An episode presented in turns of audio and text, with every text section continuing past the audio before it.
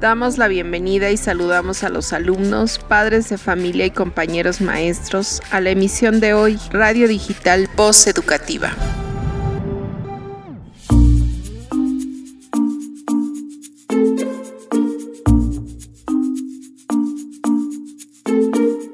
En esta cápsula te compartimos una lectura del Diccionario de Emociones, Emocionario, de los autores Cristina Núñez Pereira y Rafael Valcárcel.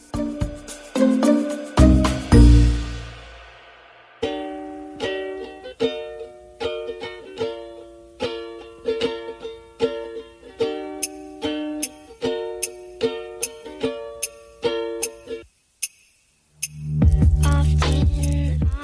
Miedo, también conocido como temor. El miedo aparece cuando crees que vas a sufrir un daño. Si el miedo crece muchísimo, se convierte en terror y entonces pierdes el control. El miedo puede servirte para estar alerta ante el peligro, pero el terror paraliza y no te deja pensar. ¿Qué sucede cuando sientes miedo? Tus ojos se agrandan para que se vean mejor. Además, el corazón envía más sangre a las piernas para que puedas huir. Se puede sentir miedo ante lo desconocido, pero también asombro.